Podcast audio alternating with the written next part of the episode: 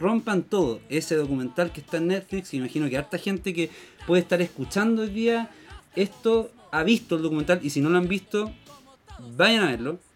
Está bueno. eh, despertó pasiones. Ha despertado pasiones. Yo tengo hartos amigos, colegas músicos que han, han posteado, han, se han manifestado, han, han comentado ahí en Facebook y el Felipe tiró un, un post el día que vio Rompan y ese post fue lo que lo que inició todo esto, pues como la- las ganas de poder hablar de Rompan Todo. Había una cosa que tú dijiste Felipe en el post sin más preámbulos. Oye, espérate, pero, pero a mí me carga que. O sea, perdón, no, me- no, no me carga. Me encanta. Me encanta que, la- que haya gente que lo odie y que escriba que lo odie, ¿cachai? Como que lo encuentro la raja. O sea, como que en general el problema que ocurre con los que somos fanáticos de la música y somos ñoños y pasamos hablando del tema todo el rato, es como que en verdad a nadie le interesa, ¿cachai? Como que Mm. lo que uno observa y lo que me ha dado mucho gusto es ver gente como que. mm, como que nunca te habla de música opinando del, del tema, ¿cachai? Claro. Y eso por, eh, o sea, por sí solo ya me parece un éxito, ¿cachai? Obviamente que apareció mucha gente como odiándolo por razones bastante pelotudas, pero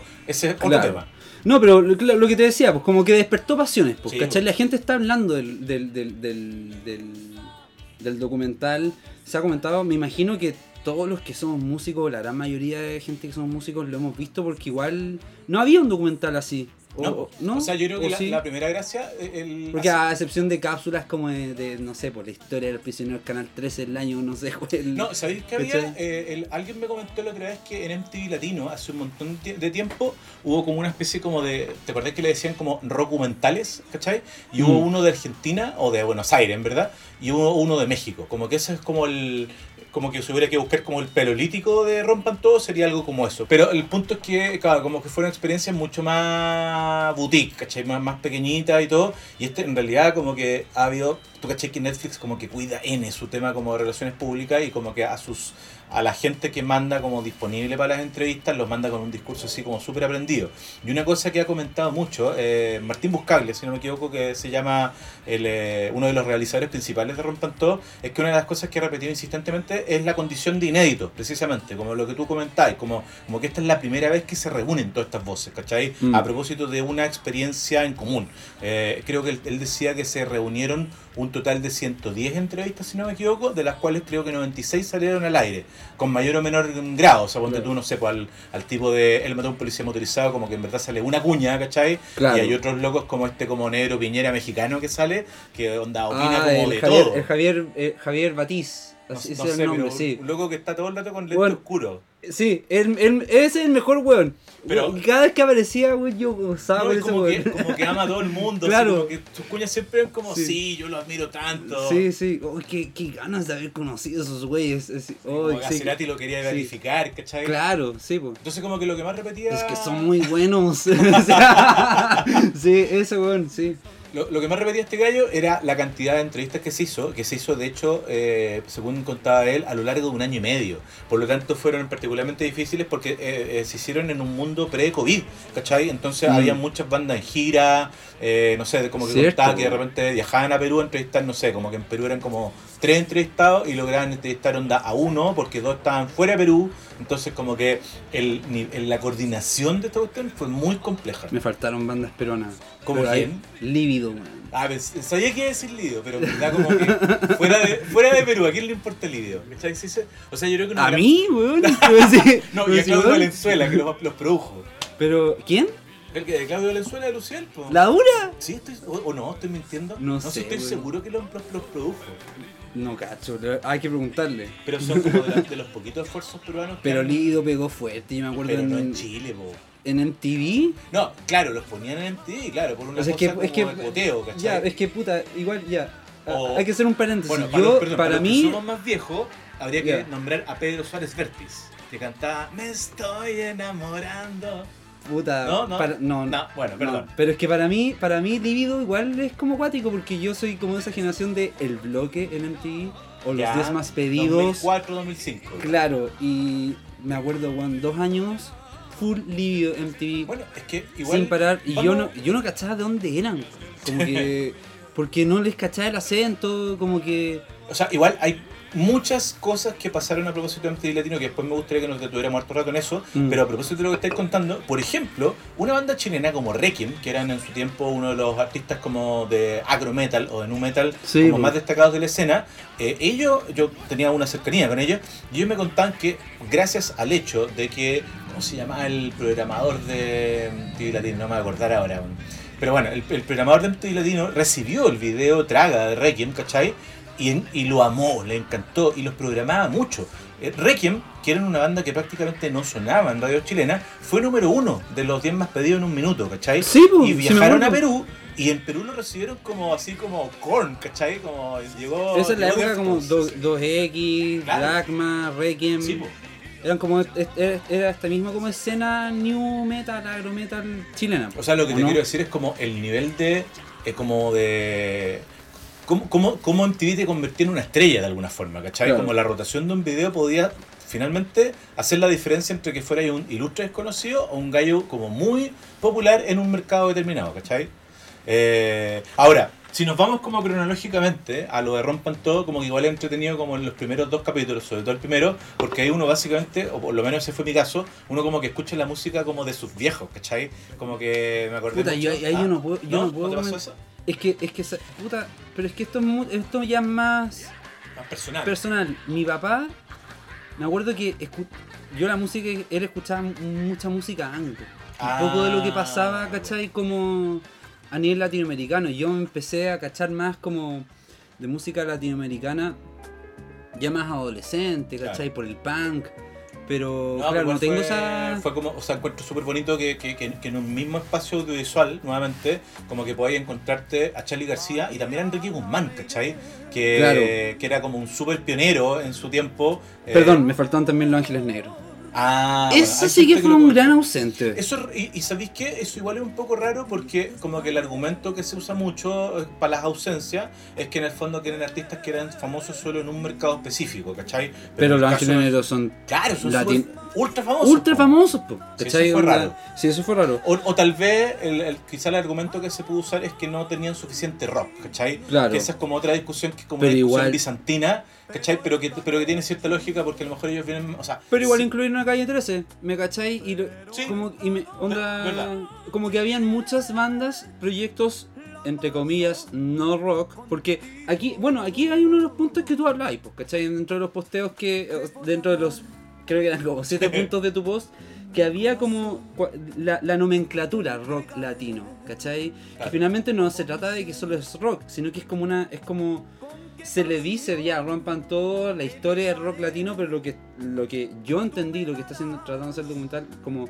es de englobar este sonido tan latinoamericano bajo el nombre rock latino cuando no necesariamente el género por, de por sí es algo rockero. Es que ese es el punto. O sea, me- ¿Cachai? me- metámonos- Porque no hay- un segundo en esa discusión latera, porque por una parte yo creo que acá habría que como que diferenciar y no diferenciar al mismo tiempo como el, el rollo como de rock entendido como, como estilo de música y rock entendido como actitud, ¿cachai? Porque obviamente no va a faltar como el, el Trulli Maluli, así que fanático de la radio futuro, que va a decir como, ay, La- la es Mon rock, no es rock y no sé qué. Ay, la cumbre del rock chileno no es rock, la Claro. debería llevarse la cumbre del pop chileno y qué hacen estos weones ahí. Oh, ¿Cachai? pero sé de memoria, Clásico, claro. clásico, ¿cachai? Clásico, así chilemusicos.net. La, prim- la primera diferencia que hay que establecer es como que, eh, y, y que el documental yo creo que es una, es una de la- de las fortalezas que tiene, que es como el tema de que entiende rock como algo que se opone a una cosa establecida, ¿cachai? Y como hay eh, mucho Claro. repaso sobre la historia política de varios países, ¿cachai? eh, hablamos de eso, Entonces claro. como que obviamente eh,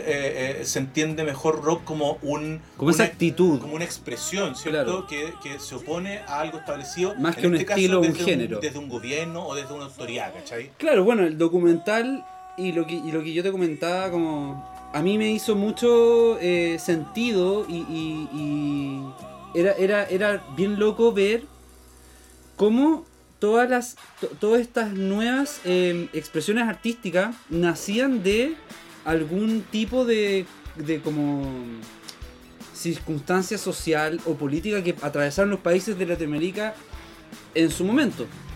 Entonces, eh, eso, eso era bien como interesante ver de que, claro, eh, era una, una manera como un arte contestatario un poco O sea, a un status quo, weón, medio... Esa parte está súper bien hilada, ¿cachai? Porque, es- porque claro. permite darle como una cohe- coherencia a una historia que, y aquí viene la segunda parte, que era lo que tú comentabas Claro. de, de mi post, que en el fondo le da una coherencia a una a diferentes historias que para mí no necesariamente tienen una coherencia. Me explico. O sea, como que obviamente es como una como que se trata de agrupar lo que ocurrió en México, lo que ocurrió en, en Argentina o lo que ocurrió en Chile a través de los procesos políticos, ¿cachai? Cuando en rigor esas escenas musicales durante muchos, muchos, muchísimos años conversaron súper poco y tenían un intercambio mínimo, ¿cachai? O Mm. sea, eh, tanto en influencias como en viajar, como en grupos que se hicieran famosos en otros mercados, ¿cachai? Entonces, lo que era relevante en México no era para nada relevante en Argentina y lo que era relevante en Chile no lo era en, en- en- en Argentina. ¿Sabes lo etcétera, que a mí me llamó caleta la atención y que yo no tenía idea? Que, O sea,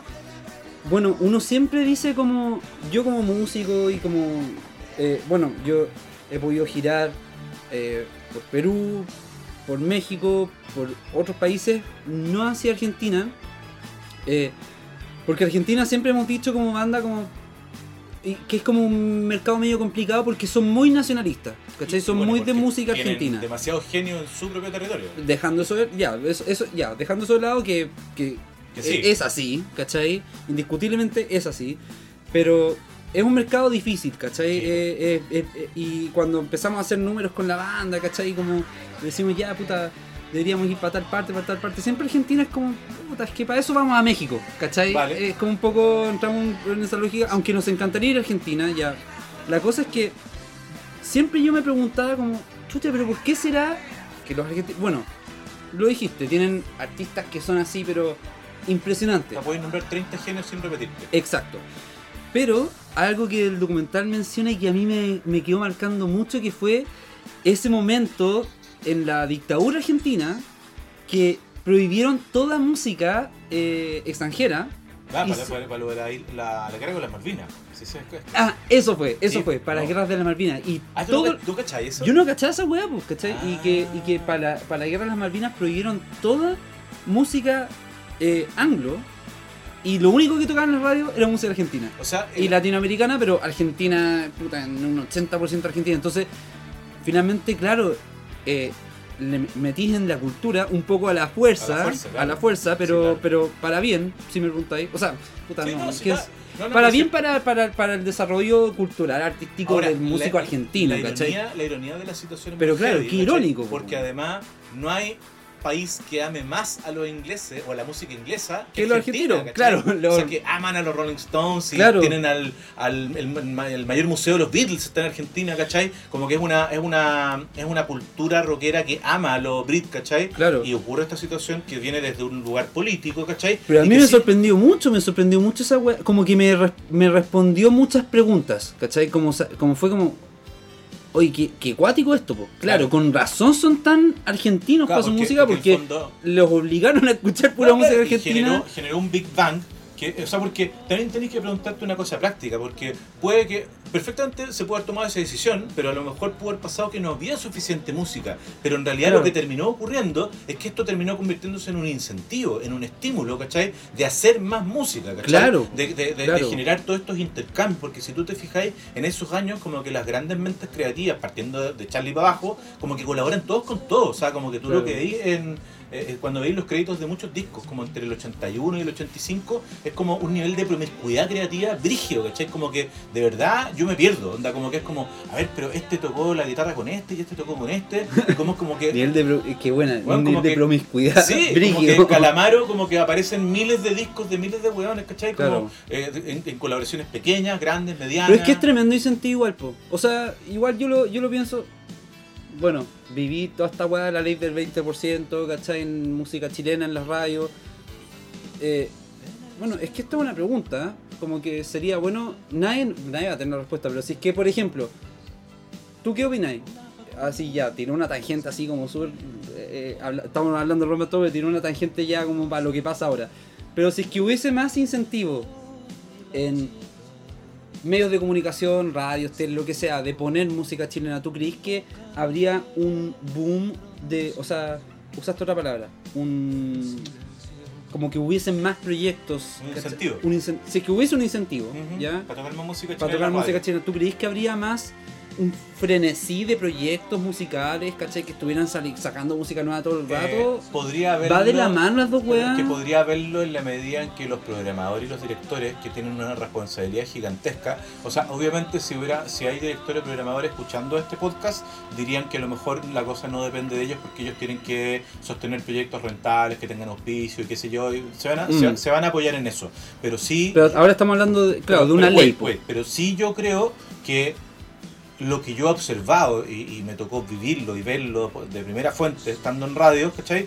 Es que hay mucha, mucha flojera de escuchar los discos, ¿cachai? Porque Mm. en el fondo yo soy súper enemigo de la cosa así como de si es chileno bueno, ¿cachai? No me interesa como, como sostener una, una escena No, ni bajo cagando. esa premisa. No, Pero claro. sí sé con conocimiento de causa que hay muy, muy buena música en todos los estilos y que esa música queda apilada en las oficinas de los programadores, ¿cachai? Porque no la escuchan, ¿cachai? Mm. Entonces, es el problema. O sea, eh, lo he dicho otras veces, no, no me quiero hacer demasiado el tema, pero eh, las radios chilenas llegaron tardísimo a, a tocar a Jepe, llegaron tardísimo a escuchar a, a tocar a Javier Amena, eh, llegaron súper placer a tocar a Manuel García, ¿cachai? O sea, y, y los que en el fondo es como un círculo vicioso que al final siempre se da de la misma manera. Es como que en el fondo alguien, otra radio, seguramente una radio más alternativa, más indie, que no tiene tanto que perder, se la juega y apuesta por, eh, por determinados artistas y al final eh, un programador que tuvo ese disco en sus manos un año, dos años, tres años antes, se da cuenta y dice, oye, era buena esta canción en realidad. ¿eh?". Mm. Y finalmente termina tocando algo, yéndose a la segura, porque ya sabe que fue un éxito en otro lugar, ¿cachai? Entonces creo que cuando se rompa ese círculo, ¿cachai? Efectivamente se le va a dar más valor, ¿cachai? Porque Pero eh, dijiste una wea. Ya, hay, un, hay mucha flojera. mucha. Pero eso se deberá O sea, a falta perdona, de incentivos también. pero es que no te tienes que incentivar para hacer tu pega, pues, o sea, ¿cachai? Claro. O sea, tu, parte de tu pega también es saber qué es lo que está pasando en la escena chilena, ¿cachai? Mm. saber qué es lo que te puede servir para tu radio, si tu radio es romántica o rockera o lo que sea. Yo creo que probablemente las que mejor hacen la pega lejos son las radios rockeras, ¿cachai? O sea, Mm. uno observa ahí que ahí efectivamente... Hay dentro- pasión igual. Hay pasión y dentro de, los espacios posibles, que no son tantos, pero que están ahí, eh, efectivamente eh, hay como una, un círculo virtuoso, ¿cachai? Como que el- efectivamente los músicos llevan su música, el- gente de, las diferentes radios o de Rockaxis también, ¿cachai? Eh, reciben el material, lo difunden, lo promueven en la medida de lo posible y como que eso es algo que yo no lo observo de la misma manera con otras escenas. Hay un punto que tú tocaste en tu posteo de era de que cómo se movía la industria en el momento. ¿cachai? Ahora estamos haciendo como una, una especie como de. Parece de- que voy a buscar una cerveza mientras hablas, sí, mientras yo. Y a mí también, por favor. Tú en tu, en tu, en, en, en, en el, en el Facebook, o sea, en el posteo que hiciste en Facebook, como que decías que habían, que operaban de man- en abro comillas, manera mafiosa. ¿Cachai? Como en el sentido de, de los artistas que exponían, o sea, que, que, que promocionaban, a quienes le destinaban las lucas, a quienes no, y que tú hacías un análisis de por qué también Chile no salía tanto el en el documental porque había unas weas que operaban como de manera media mafiosa. Yo, para mí, es puta, es súper interesante saber un poco más de eso porque yo soy de la generación de músicos de, de puta, de, de- de la independencia. Yo no, oh, puta, las multinacionales, eh, los presupuestos millonarios en marketing son cosas como para Creo, mí claro, del como- pasado, como, ¿cachai? claro, como una fantasía. Es una fantasía con la que. Pero que claro, yo empecé siendo músico sabiendo de que eso ya era inexistente Sí, prácticamente. Y que ahora volvió a aparecer un poco con la música urbana, con todo este tema como del trap y, Y la fíjate, música que, y fíjate que antes de llegar al punto, eh, es interesante que tú ya hayáis tenido súper asumido que si te metías en la música tenías que un poco estar tú pendiente de todo. Porque, DIY. porque lo Sí, que, claro, do it porque, yourself. porque lo que lo que uno observa, y no vamos a dar nombres, pero lo que uno Mm. observa, por ejemplo, con cierta cantidad de músicos de los 90, es que a ellos les costó muchísimo más adaptarse a esa nueva realidad porque estaban completamente acostumbrados. Y, no- eso, y esto no solo tiene que ver como con escribir un posteo en Facebook o, o en Instagram, Claro. Sino que estaban completamente acostumbrados a que el flaco del sello te, te llevara a una entrevista, a que, no sé, eh, a, a- a que te resolviera el sello una serie de ítems, ¿cachai? De los cuales no te tenías que preocupar y tenías que ser solamente como brillante y un gran compositor, ¿cachai? Claro. Cosa que obviamente desapareció a partir de Napster en adelante, ¿cachai? Ahora, Claro. tomando lo que tú estás... eh, eh, Claro, de el- cómo operaban el- el los el sellos. pie que tú me has dado. Porque claro, había, eh, había gente, y, y- y- yo creo que harta gente coincidió en el documental Chile salía poco, pero tú tenías una, un, un- un comentario bien interesante de por qué Chile salía poco que no se lo atribuí al, al, al, al- a la falta de artistas en Chile, sino Claro, que porque- había una manera de operar en ese tiempo de las multinacionales que a Chile no le vino muy bien. Una, una manera de argumentar, en, estamos, esto para situarnos, estamos más o menos hablando de mediados de los 90, me- 95, 96, 97 aproximadamente. Claro, ¿cachai? que ya es, eh, que, es que el momento de que full- toda la música latinoamericana es súper visible. pues, Full época, sello discográfico, con MTV, mucho poder, mucha luca, ¿cachai? Claro, feria Eh, del disco ahí con todo. Claro, la señora Marta González. Bueno, el punto es el siguiente. Eh, la- eh, porque hay, habían quienes decían que la música chilena era poco exportable. Incluso si nos vamos un poco más para atrás, decían como, no, la música chilena suena mal. Bueno, una vez que ya se, eso resolvió, técnicamente hablando, ¿cachai? No, es que la música chilena es poco exportable, como que no les entienden bien. Y en realidad eso cada vez se fue eh, evidenciando más que eran excusas baratas finalmente para justificar que en convenciones de eh, sellos multinacionales finalmente eh, se coludían entre los eh, ejecutivos discográficos argentinos y mexicanos, que eran, quien- que eran quienes ocupaban puestos de privilegio, básicamente, ¿cachai? ¿No los ejecutivos chilenos? no, pues porque en el fondo, o sea, esto, esto que te estoy diciendo te lo puede confirmar, por ejemplo, los dos, qui- quizá las A ver, ilústrame más la weá, ya. quizá los dos, las dos personas más relevantes eh, en cuanto a, a proyectos de edición de discos chilenos durante los 90 sean Carlos Fonseca en EMI, ex manager de Los Prisioneros, Ajá. y quien encabezó el proyecto Nuevo Rock Chileno en el año 95. Eh, bajo la tutela de Carlos salió el primer disco de Luciel, el primer disco de Los Tetas, el disco Toque de Yo Vasconcelo, el disco de Pánico, el disco de Cristiane, etc.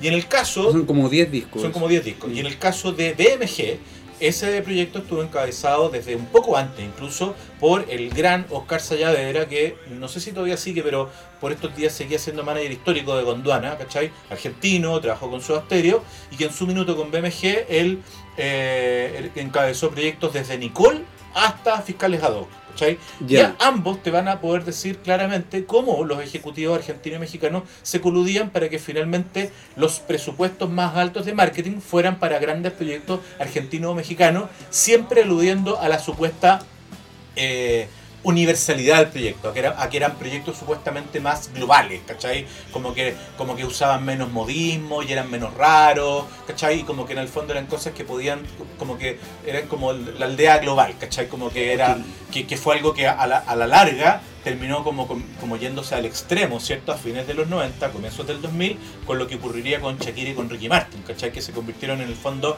como en el, los embajadores globales de la latinidad, pero la latinidad entendi- entendida desde los gringos, ¿cachai? Claro. O sea, como... Ahí, claro, ahí se fue para otro lado. Se fue por otro lado porque finalmente eh, Shakira y Ricky Martin, que eran personas muy brillantes, eh, son personas muy brillantes en ese sentido, como en términos como empáticos y de cómo trabajar su proyecto y todo, evidentemente que de la mano de un, de un, de un, eh, equipo gigantesco de gente, ellos hicieron todo lo que, lo que las concesiones y los sacrificios que había que hacer en términos de su proyecto para eh, como vincularlo, acercarlo al público. Partiendo obviamente por cantar en inglés y no sé, por el caso de Shakira, el teñido rubio o Mm. cierta imagen.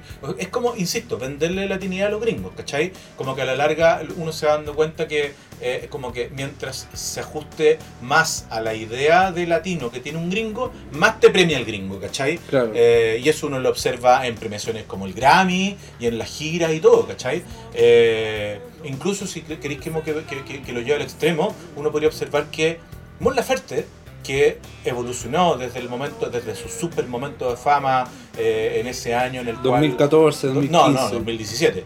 Ah. Eh, eh, cuando estaba como con el vestido rojo y la flor roja y Sí, todo, ¿cachai? En el minuto en que ella más vendía latinidad era cuando mejor le estaba yendo. Claro. Y Mon Laferte progresivamente, por ya un poco como agotada y con ganas de renovarse artísticamente, fue cambiando esa imagen también y fue cambiando su sonido.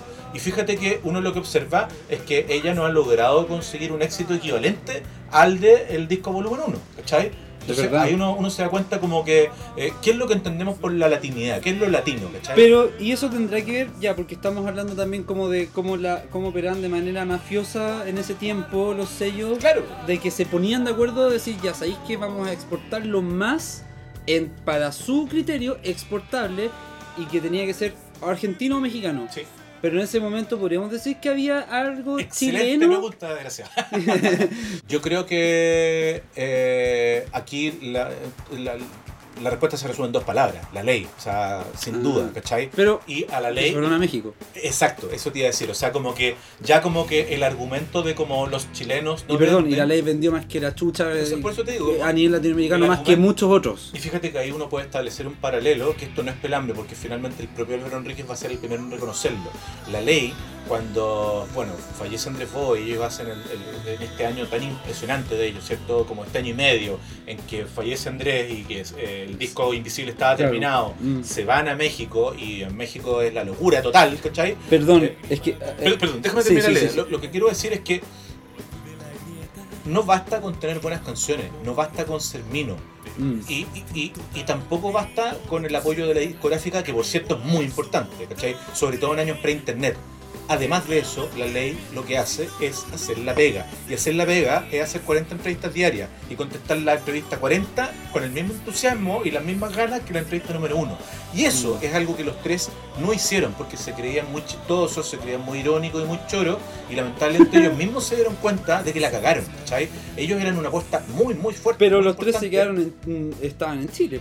No, pues los tres hicieron, o sea, eh, hacen gira a México para Pero no se fueron, no se, no migraron para allá. No, no emigraron, sino que fueron de visita, en visita promocional, eh, sponsoreados por Sony, ¿cachai? Que Sony les ponía mucha ficha. Y ahí fue cuando ellos conocieron los Café Tacuba. así de, de esa Ah, época viene, claro. el, viene el romance con los Café Tacuba, que afortunadamente nunca se ha quebrado. Pero, y, los, y, y- y lo heavy es que ese romance con el público mexicano, a pesar de lo, de lo tontorrones que fueron, o de, o de lo poco profesionales que ellos reconocen haber sido, ese, ese romance nunca se quebró. O sea, Mm. cuando los tres finalmente regresan en el, en- a- mediados de los 2000 a México y tocan en el escenario principal de Día Latino, ¿cachai? Cuando regresan con el Agro usted mismo, dejan la cagada, ¿cachai? O sea, como que- Mm. y la gente se sabía todas las canciones y fue un momento súper importante. Entonces, como que eh, aquí como que, como pasa muy pocas veces en el mundo de la música, se genera una revancha eh, en la cual las canciones hicieron la pega. Pero, y estoy totalmente de acuerdo, como que, bueno, eh, ya, momento autorreferente. Nosotros como banda, ¿cachai? También nos, nos encanta eso, ¿cachai? Como que las canciones hagan la pega. Pero eso pasa muy poco. Y, Pa- pasa y- poco. Y, ojo, que, que a los Y una tres- gran apuesta. Y a los tres les costó casi 10 años que ocurriera esa revancha, que pudo no, no haber ocurrido. ¿Cachai? Claro, y, y- pero, pero, hay, pero hay un tema, y, y que me... Volviendo al tema como mafioso, eh, eh, de, de la cosa nostra, weón, de, eso- de, eso- de esos años. Claro, la ley. Yo te pregunté ya, ¿cuál artista era como exportable en esos momentos Sí. para que rompiera un poco con esta cosa nostra? Pero la ley se tuvo que ir a México igual, pues, weón. Claro. Claro, o sea, no lo claro. hubieran podido lograr desde acá. O les o habría, sí. le habría costado mucho más, probablemente. Le habría costado 5 años, 10 años más, quizás, ¿cachai? O, Pero- o a lo mejor no. Ya, pero es que también hay otro tema. Y aquí, y aquí yo siento que. ya, eh, voy a ser de abogado del diablo. ¿Cachai? Ya así como el. el como, A puta, en, en- voy a ser de Tom Hagen. Dale, a ver. Uno podría atribuir de que esta weá operaba como de manera mafiosa, en, pero también mira los números. Un país como Chile versus un país como Argentina o. México en cuanto gente, ¿cachai? Entonces, puta, yo estoy sentado con, la, con lo- los Sí, grandes cabezas, como con un mapa mirando. claro, ¿qué mirando, hago? digo, chucha, puta, vámonos con los artistas que, o sea, de partida por un tema de Luca. Tengo que ir a agarrar a estos hueones, traérmelos a vivir para acá, porque en esos tiempos comprendamos de que el sello pagaba todo. O sea, Sí, no, tú Sí, no po. olvídate, el sello te tenía el departamento, toda la guaya. Hay costos asociados, ¿cachai? De, para el sello mucho más grande de agarrar un artista chileno y meterle lucas y qué sé yo, hacerlo grande por sobre un artista, no sé, un caifanes, por decirte una wea, ¿cachai? Em, entonces, quizás, claro, el costo económico, ¿cachai? Eh, de hacer grande a un artista chileno, obviamente va a ser mucho más alto que hacer grande a un artista argentino Estamos o mexicano, porque, y porque también tenéis, ellos en, en- en- en sus propias tierras, en sus propios países, pueden hacer carreras muy grandes por la cantidad de gente que O sea, tienen que en comparación a Chile. hemos- Que, hemos comentado muchas veces en privado. O sea, Claro. el, O sea, perdón, nosotros el por- tamaño del mercado mexicano permite que perfectamente, si, si tú como banda, o una banda más o menos de Mm. la mitad de la tabla chilena, se va a México, puta, siendo una banda alternativa podéis como igual vivir más o menos bien, ¿cachai? O sea, Claro, si nosotros lo hicimos, pues, ¿cachai? Y, te lo- y, o sea, y ese, ese. Ahora, son tiempos distintos, ¿cachai? Pero nosotros lo hicimos. eh, lo que a nosotros en- en- en- nos llamó mucho la atención de irnos a México un periodo largo es que no íbamos a parar de tocar. ¿Cachai? Claro. Porque es enorme, es enorme, la- tenéis mucha Bueno, gente, que- pero aquí es complejo, tenéis una geografía compleja de cómo abarcar Y, puta, que- y que algo muy Chile. loco- Hay una hueá rara con Chile de que la geografía no, no, No acompaña nada. no acompaña la hueá del desarrollo de música. Ahora, perdóname, lo que te quiero decir ahí, perdóname que te interrumpa, es que eh, es tan, em- está tan en pañales todo, o, sea, o, o- o- estamos hablando de algo tan reciente, ¿cachai? Que en el fondo, eso que tú estás describiendo, de cómo funciona el tema como de la promo y del mercado mexicano, como que ahora lo pueden decir chilenos de primera fuente, puta, basado esencialmente como en la experiencia de los bunkers, que es la experiencia de los últimos 15 Claro, años. que es ¿cachai? nuestra. ex- y, y a lo que voy claro, es que... es lo que nosotros pudimos ver. ¿Cachai? Que estamos hablando de algo que es súper nuevo, es del 2005, Mm. ¿cachai? Es súper reciente, entonces como que, como que igual, un- eh, eh, por eso yo le doy valor, volviendo a Rompan Todo, a, a- a tratar de construir un relato y una narración de algo que está tan en pañales y, es que, y que es tan nuevo como fenómeno como el rock latinoamericano, ¿cachai? Puta, qué, qué qué buen resumen te acabas de mandar. La cagó. Es que eso es, pues, man. El- Es todo muy nuevo también. Ahora, para no, para no irme del punto, para que no pienses que estoy curado, eh, No, lo, no, no, lo que quería decir de los bunkers es que a mí me impresionó mucho cuando llegaban a Chile después de vuelta los hermanos Durán y contaban que en el fondo la promo de radios en México era una cosa que dura dos semanas, ¿cachai? Que la promo en general en. Chile la podéis resolver en, en dos una días, tarde. con en, raja, ¿cachai? en una tarde, claro. no, o sea, yo me acuerdo. Nuestras giras. Nuestras giras en México, weón, una semana de prensa sin parar. Claro. Así, y una y, y de, la- de como de las actividades que más te cansaba, porque Ciudad de México no es una weá que aquí tú vayas a Providencia y tenés todo en Providencia. Claro. ¿Cachai? En Providencia tenéis la radio, puta Sí, está todo al lado. Está todo al lado. Pero en México una weá que tenéis que pegarte un pique de dos horas de un lado a otro, estáis Claro. todo el día weando.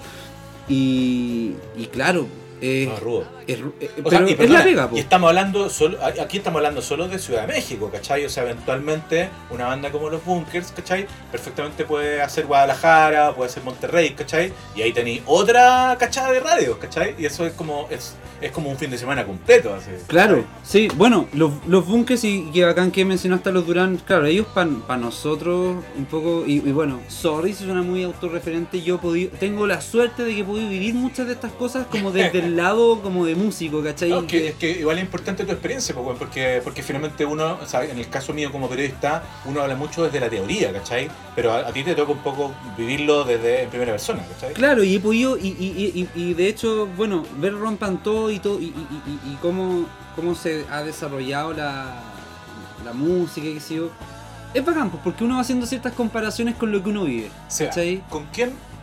Eh, Vamos a hacer algunas puntas. ¿Quién de, mm, ¿Con quién de Rompan Todo o con, con cuáles declaraciones o con, con qué personaje te emocionaste? Chucha. ¿Quién te, ¿Quién te causó como que dijiste, oh, qué, qué bacán escuchar a este loco? Puta, Rubén Albarán mm, siempre me ha. a- conocido como Cosme. siempre me va a, como generar algo, ¿cachai? ¿Sí? Sí. Ah, mira, ¿te, Él- fijaste, te fijaste que hablaba él separado de los otros cafés de Cuba? ¿Cuál será Sí. el Kawin ahí? Yo tengo entendido por amigos mexicanos que él vive a la chucha. Ah. Él vive como en las montañas, ¿Ya? tú. A los sedaleras. claro. Eh, pero él, él vive como bien lejos, bien, bien, bien, bien separado. Em, pero Ahí ya se sacó bien el pillo ahí. Bien. sí. Em, me emocionó también. A ver, Te digo yo, mientras pensáis, dime. No, a mí me, me conmovió mucho ver a Spinetta, man. heavy. O sea, Oh, sí, a mí también. que voy a, voy a robarle sus palabras a mi hermana, que me las comentó el fin de semana, y mi hermana me decía como, qué brillante ese hombre, como, como que todo lo que dice es interesante, es como que, ¿cachai? Que como que Esa impronta que tiene el weón, es como, como que es, habla- es- es poesía es cuando el weón habla. como que uno Es se calla, así como escuchemos al puta, como al, Sí, al, al sabio, ¿cachai? Es, que- sí, es impresionante esa weá. Sí, Eh, eh, también me emocionó. eh, me emociona también cuando habla Dante. ¿En serio? Porque, pero es que porque, porque habló. Por el viejo, claro. porque Por el habló el flaco antes que él. Claro, ¿cachai? Pero es claro. como bacán ver a los dos, ¿cachai? En el documental.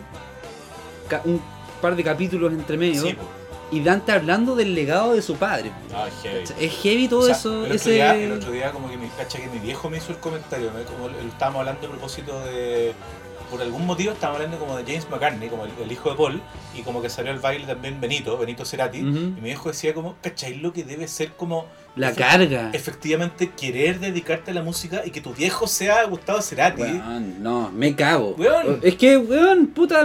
eh, no, no, no, yo no, no. Más allá de si me gusta o no la música de Zero Kill y de Benito Cerati, que sé yo, no me gustaría estar en sus zapatos. No, para nada, weón. Para nada, weón, puta. Ahora- de- de- de- debe ser una weá bien loca, ¿cachai? Bien Súper ingrata igual. Súper ingrata, bien descriptible. Yo creo que na- yo creo que nadie puede opinar mucho. Y la relación como de intimidad que uno construyó con ese personaje, porque en el fondo yo, que soy súper mega fanático de Cerati, como que es como, literalmente puedo decirle como, weón, te vi la guata de tu mamá, ¿cachai? Es- ¿Cachai? Como muy fuerte esa weá, Es fuerte, pues, weón. No, lo que te iba a comentar es que lo otro que me conmovió mucho, eh, o sea, obviamente que bueno, sabemos que Charlie García no está en buenas condiciones y, y- y Mm. que en el fondo el esfuerzo es más que nada por- de él por haber estado presente. Pero las imágenes de archivo que muestran de las grabaciones en Nueva York de la época ochentera impresionante, ¿cachai? Del, de clics modernos y de piano bar es muy heavy. O sea, esas imágenes me, me matan siempre. Que, puta, y aún no, no pienso en quién como que me conmovió, porque si es que hablamos de conmover, no diría que Rubén Albarán me conmovió, porque no es que me conmovió así, pero siempre he sentido que él es como un ser de luz, ¿cachai? Como que, Sí. qué bacán verlo, y bacán Sí. como habla, ¿cachai? Y, y su, y su manera... Es como que es de esas personas como que ilumina, Es ¿cachai? como el amigo de todos, ¿cachai? Sí, sí, y le creo, ¿cachai? Le creo, no, no creo que el buen esté vendiendo la pomada, así como que le quiere caer bien a todo el mundo, sino que creo que él genuinamente es así. Mm. Pero no sé quién me conmovió. Eh, sí, el, el Spinetta es como. Y ojo que yo soy bien. em, yo no cacho mucho, o sea, ya, sí cacho, ¿cachai? Pero con Spinetta me pasó una weá media como con Brian Wilson y Ah, los Beach yo- yo- Boys, pero, ¿cachai? Una yo weá un poco así. tanto Spinetta, Ah, sí. ya, O sea, ya. lo no, no soy- no weón, estoy solo en esto. Weón, nadie puede cachar mucho Claro. porque Spinetta tiene mil millones de proyectos y de, Mm. de obra, ¿cachai? Como que más que nada yo lo digo como, como que siento que es un buen como iluminado, como al cual como que uno va haciendo como sobrevuelos sobre su obra, ¿cachai? Porque Claro. tiene tanta obra, tan diversa, ¿cachai? Que es muy difícil abarcarlo, ¿cachai? O sea, yo creo que recién con Charlie como que en los últimos años me he puesto un poco al día, ¿cachai? Pero como que la cantidad de obras y, y, y la, la, las diferencias entre sus proyectos es súper impresionante. O sea, me impresiona mucho de esos años particularmente porque además, puta, el, el, el contraste que existe, no, no quiero responsabilizarlo un tema político o de escena cultural, o no, no sé, no tengo idea, no voy a especular con respecto a las razones, pero en el fondo la impresionante cantidad de obra que estaba surgiendo de Argentina en los 80 versus lo muy poquito que, es- que ap- aparecía en Chile, ¿cachai? Eh, pucha, es bien como dramática la diferencia. Vamos a hacer una pausa para seguir con el siguiente tema de lo que faltó. ¿Ya? Cosas que pudieron faltar en el documental. tengo alguna idea. Yo tengo varias. Ah, el corazones no, ni se tocó. No, Y- sí, no, lo mencionó el amigo Santolaya en, algún, en una parte. Pero weón, On- así como, ah, sí, este disquito. Onda 4 segundos. Claro, y es como no me weí, o sea, weón. Claro, me faltó el corazón y varias cosas más, pero hagamos una pausa y volvemos.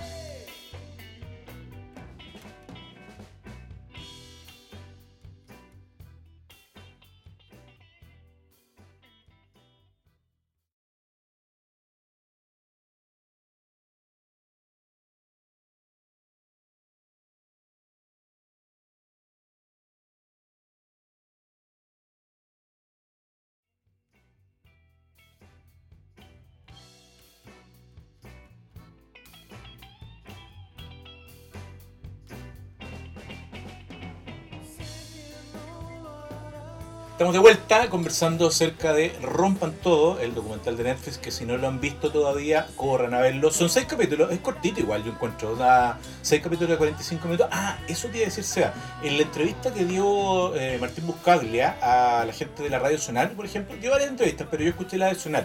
Y ahí él comentaba que la cantidad de material que quedó descartado es una cosa impactante. O sea, como Mm, cada artista en promedio dio una entrevista de dos horas, así que imagínate, Cacha. ¿cachai? Entonces, obviamente que yo tengo una tinca igual, yo creo que existe, ah, bueno, dependiendo de los números, obviamente, que al final son los que mandan, eh, yo creo que esa, ese archivo, esa cantidad gigantesca de material, en algún punto Netflix va a tener que rentabilizarlo y aprovecharlo, ¿cachai? O sea, que era algo que yo más bueno, menos- todo lo- to- todos los documentales, o sea, todas las series de Netflix siempre se mandan después como un, un making of, ¿cachai? Claro, yo, no, yo, tiene que haber algo ahí, bueno. algo, sí. Yo, yo creo. Ahora, la otra pregunta que me hago es, ponte tú, ¿tú cachai si rompan, o sea, como si en Netflix, eh, no sé, Australia, está rompan todo? No O- tengo la menor no idea, qué buena, no qué buena... Voy o a sea, averiguar, O sea, y además sería interesante cachar si en verdad como que a otros a otros continentes les interesa. voy a averiguar, tengo, en Estados Unidos debe estar, Yo- sí, ah, sí, yo creo. Eh, sí, yo creo. pero sí. Gente que echaste menos en Rompan Todo. Eh, gente que eche de menos en rompan todo, chucha. A ver, Tú me dijiste. Yo te dije, eh, pero es que no tuve tiempo, demasiado tiempo para pensar. pero, a ver, a ver, partamos de. O te digo yo. No, no, déjame. de- de- A ver, a ver. hay una cuestión de que no sé por qué, pero en Rompan Todo no se habló de nada de lo que pasó después de los 2010. No, Toda porque esta escena de la que yo me siento parte, ¿cachai? Claro. Como la música independiente que. Como que se. Las únicas bandas post 2000 o, o No, proyectos no se post habló de 2000, ninguna banda post MySpace, ¿cachai? Claro, a excepción claro. de algunas que aparecieron por ahí, los Little Jesus, ¿cachai? Apareció Apareció apareció- Zoé, ¿cachai? Un poco. pareció el mató. Él mató, claro, pero fue muy poco y no Sí. se habló de esta escena independiente del internet, de la red social, ¿cachai? De, de la cual somos todos como un Si- poco... Si, uno pensara, por ejemplo, en proyectos post 2000 así latinoamericanos grandes, ¿a quién habríais metido? Porque a mí me cuesta pensar en como en. Porque lo- los, que, los que tengo en, en mi mente son como pre 2000, ¿cachai? Puta, es que quizás yo soy muy indie para tu gusto. Yo creo que sí, a ver. pero pues, a ver... o sea, la- de, ya, a ver. perdona, de hecho, el Ya, Mató vámonos- y ya era ya. ya. alternativo, ¿cachai? Sí, ya súper Que- que alternativo, Son o sea, dos bandas que en Chile no son tan masivas. Pero, eh, Zoe, Zoe ese... Bueno, es que los bunkers, bueno, ya, Ya, los bunkers, ¿cachai? pero- Los bunkers... O sea, eso es una sorpresa porque. que no hayan estado los bunkers, que no haya estado la Fran, pero no haya estado la Javier Amena. espérate, vamos, vamos por parte, porque en el fondo lo que llama la atención en el caso de los bunkers es que se supone que el argumento que están dando todo el rato es que ellos eran, o sea, como que aquellos que son convocados, se supone que son artistas que por lo menos son exitosos en más de un, de un mercado. Y en el caso de los bunkers, eso sí es así, ¿cachai? Totalmente. Y son una banda relevante en México, Claro. Como que uno podría pensar, ¿qué pasó ahí? Ahora sí o qué. Claro, o sea, es que, ah, y ahí va mi pregunta, yo tengo una tesis, o sea, perdón, una hipótesis, de que puede haber un rompan todo, o no un rompan todo, pero un documental que habla un poco de el indie latinoamericano. es que te fuiste en volar. Y ahí ya me fui en otra tangente, pero es que estamos hablando del indie latinoamericano, llámese no la música indie, sino que indie como del independiente. Sí. Que son todas las bandas que vinieron un poco después de 2008, 2007. A ver, Ya. tírate un año. No, no, que no sé qué estás hablando. No, pues de los, de los, de los MySpace, bandas MySpace, Ya. ¿cachai? Que de, de esta llamada democratización de la música, Ok. en que, ¿cachai? Como los Arctic Monkeys de Latinoamérica. Exacto. Que hay varias, po, ¿cachai? Ah, hay va- po. Nosotros somos de esa generación, pues, ¿cachai? Jepe de esa generación, el Pedro Piedra de esa generación, Pero- pero es que- la Jaira Mena, pero- de pero Lares me estáis Cervantes, Teleradio, Faber Vale, Márquez. pero me estáis nombrando puros chilenos que en general su- sus incursiones eh, en el resto del continente. Eh, Ah, no, perdón, es que te dije ¿cachai? chilenos para ejemplificarte como, como eh, para darte un ejemplo de, de- de la generación. ¿Sabéis qué pasa? Pero si nos vamos para pa, pa- pa el resto de Latinoamérica, si, si tratamos de encontrar un nombre así masivo, ¿cachai? Como que haya pegado en toda Latinoamérica, puede ser un poco difícil porque No, es que los yo- tiempos son Es distintos. que, es que eso es lo que te iba a decir. Yo creo que lo que pasa es que lo- eh, eh, de alguna manera tu planteamiento lo ejemplifica muy bien en lo siguiente.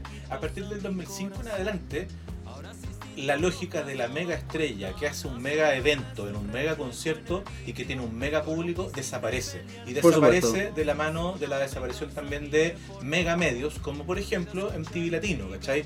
Y el- el- el- la irrupción absoluta, controladora de Internet empieza a crear macro escenas, o sea, perdón, micro escenas, ¿cachai? Ajá. Micro escenas pequeñas y en el fondo se genera una explosión en la cual, como bien decís tú, la ventaja es que cada artista puede poner su canción a disposición, como que cualquiera la puede escuchar, eh, la distribución ya no, no es un tema, ¿cachai? Como que la canción le puede llegar a una calle en Nueva Zelanda, pero eh, evidentemente que ahora como que la, el mega medio que construye la mega estrella ya no existe. Y te voy a dar un ejemplo de eso, ¿cachai? Eh, ¿Cuál fue para ti el último gran, me- masivo artista, eh, artista argentino? Babasónico.